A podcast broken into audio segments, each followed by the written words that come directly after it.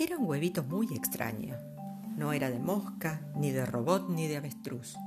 Dos lados rojos, dos lados azules, dos lados verdes. Un huevito con forma de cubo. Un huevito cúbico. Lo encontraron las hormigas al amanecer. Ellas van y vienen llevando comida al hormiguero. Cuando se encuentran se dan un beso y siguen. Son tantas. El primero en verlo fue Kiko Hormiga.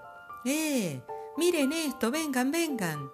Un minuto después, el huevito cúbico estaba rodeado de curiosos. La chinche verde, el avispón mobuto, Tito Nicolás Cien Pies, los grillos, la araña francisca, todo el mundo. Y por supuesto, las 300.098 hormigas. De pronto, mientras miraban al extraño huevito, este empezó a romperse en uno de los lados, en el lado verde. ¡Uy, mamma mía! gritó entusiasmado el avispón Mobuto. Después de romperse al lado verde, se abrió también el lado azul y enseguida el rojo. ¿Qué sale de ahí? preguntó nervioso el cien pies, mientras movía cuarenta y seis de sus patas izquierdas. Es un pájaro de la Patagonia, opinó sin dudar el gusano.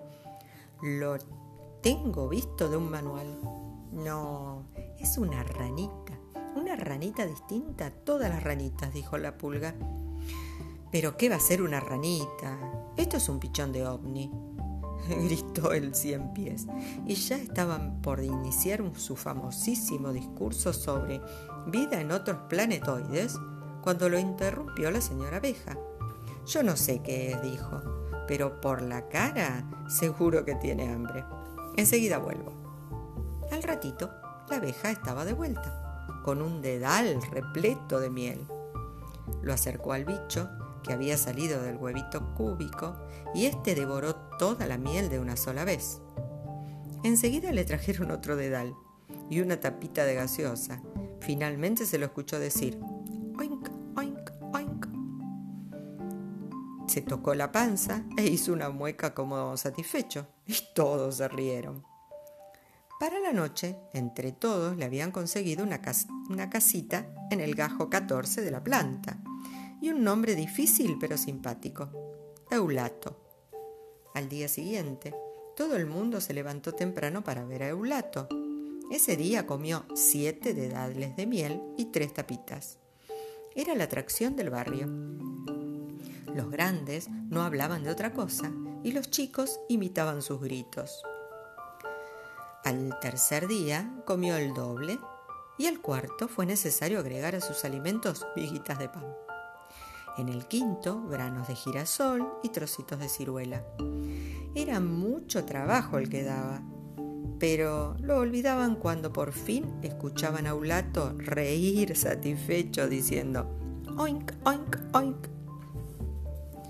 Para la semana siguiente, Eulato había crecido varios centímetros. Lulo Grillo anunció entonces que enseñaría a cantar a Ulato. Se sentó sobre su atril y entonó Corric, corric, corric, poniendo esa cara ridícula que ponen los grillos. Repitió Ulato, poniéndose colorado. Después de varias horas, Lulo Grillo se marchó furioso, porque él lo único que dijo fue Oink, oink, oink. Al día siguiente, enterada del fracaso del grillo, la araña Francisca quiso enseñar a tejer a Ulato. Francisca iba y venía con los hilos, los subía y los bajaba, los entrecruzaba y anudaba. Cuando Ulato tuvo que repetir el ejercicio, no hizo más que enredarse y cortar todos los hilos. Francisca lo sacó del enredo y se alejó protestando. Mientras tanto, Eulato crecía y crecía. Ahora comía semillas, tallos de hinojo, porotos. Cada día se levantaba más grande. Una madrugada se escuchó gritar y quejarse al, al bicho canasto. Eulato había estornudado y la fuerza del estornudo sacudió del todo eh, modo el gajo 14, que el bicho canasto pero tan fuerte lo, movió que el bicho canasto se cayó al suelo. Eulato crecía y crecía. En otra oportunidad, quiso saltar de una rama a otra, jugando, y aplastó la casita de los gusanos. En la planta de limón estaban muy preocupados. Después de un mes, Eulato había crecido tanto que a cada paso suyo el barrio se sacudía. Si quería jugar, las ramas se doblaban y todo el mundo temblaba de miedo. Hasta que un día se hizo una reunión para ver qué se hacía con Eulato. Las opiniones coincidían en que debía irse a vivir a otro lado. Así no se podía seguir. Claro que a nadie le gustaba, le gustaba tener que echarlo de la planta. De pronto, en medio de la reunión, alguien gritó, Miren, miren eso, allá, allá. ¡Uh! Es igual a Ulato.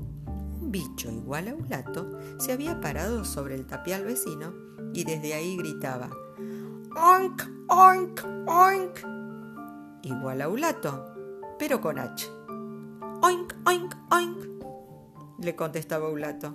Enseguida, después de agitarse y tomar carrera en la rama, Eulato dio un salto y salió volando. Dio tres vueltas alrededor del bicho igual a él y juntos se fueron volando hasta que se veían muy muy lejos y estaban tan pero tan lejos que parecían dos pequeñitas manchas en el cielo.